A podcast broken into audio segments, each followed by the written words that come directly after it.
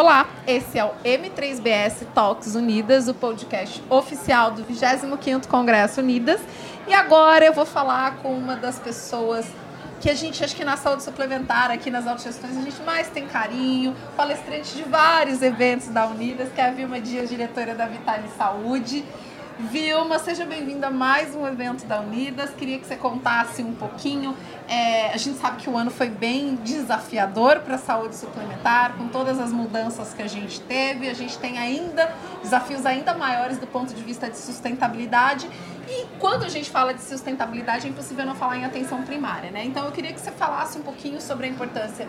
A da atenção primária, considerando especialmente esse novo contexto que a gente tem do regulatório aí em relação à flexibilização do rol. Boa tarde. Boa tarde. Primeiro, muito obrigada. Prazer enorme estar ao lado dessa princesa. É, e claro, a sustentabilidade ela é permanente nesse segmento da saúde suplementar. Não existe operadora de plano de saúde que não tenha preocupação com isso.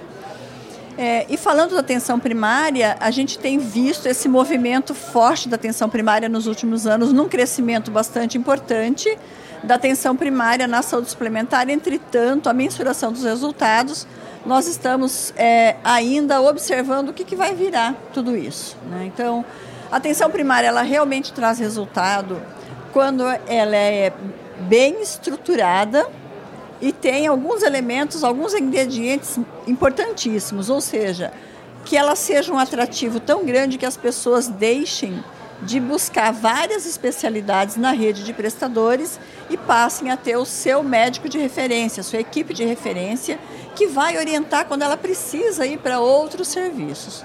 Esse parar de procurar vários especialistas e ter uma continuidade do cuidado coordenado é que vai garantir ao longo de um período que realmente a gente tenha uma redução na sinistralidade, uma redução da internação, uma redução da visita ao pronto-socorro e traga essa sustentabilidade. O resultado ele não é rápido. Eu montei hoje, amanhã eu já tenho.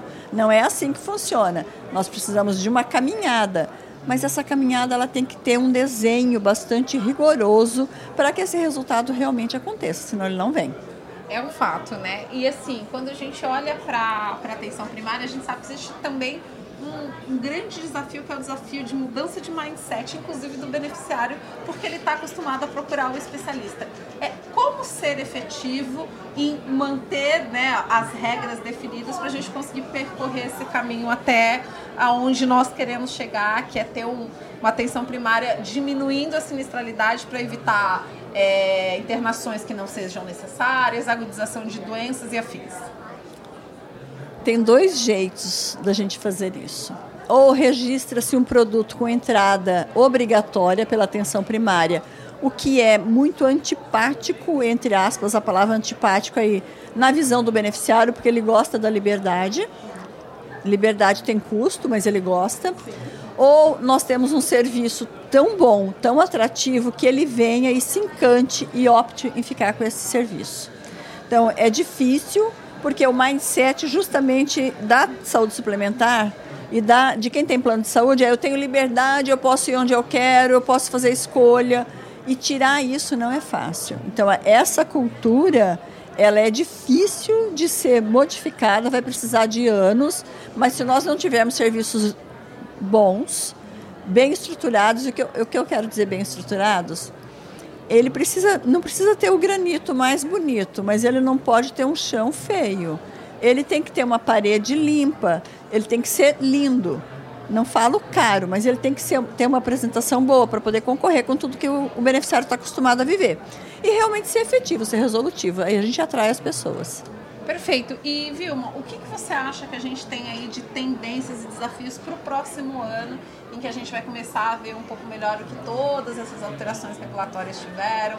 Qual é o grande desafio de sustentabilidade que a gente tem que pensar no curto prazo, no médio prazo e no longo prazo na saúde suplementar?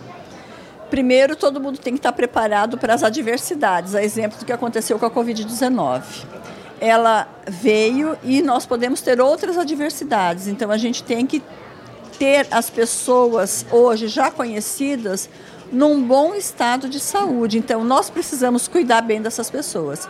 O que, que aconteceu que a gente teve a experiência é que quanto mais as pessoas não estavam com as suas doenças crônicas bem controladas ou com seus problemas de saúde bem controlados, ficaram mais suscetíveis a situações mais agravadas da própria pandemia. Então, é cuidar bem das pessoas. E o desafio de cuidar bem é com quem que eu cuido bem quem é a rede, quem são os prestadores, com como que a gente vai avaliar esses prestadores para saber se a gente está cuidando bem das pessoas. Cuidar bem é, eu tenho um bom nível de saúde, os problemas de saúde estão bem controlados. Fazer uma boa gestão de saúde populacional. Tem indicador que meça tudo isso e quem sabe até remunerar de forma diferente. Então, de desafios, de novo, a sustentabilidade segue firme. A gente tem uma economia é, que ela é preocupante e nós vamos continuar com essa preocupação. Então a sustentabilidade ela segue, a qualidade assistencial segue sendo um grande desafio e inovar nesses modelos também segue sendo um, um dos desafios. É claro que tem outros, mas eu acho que está bom assim.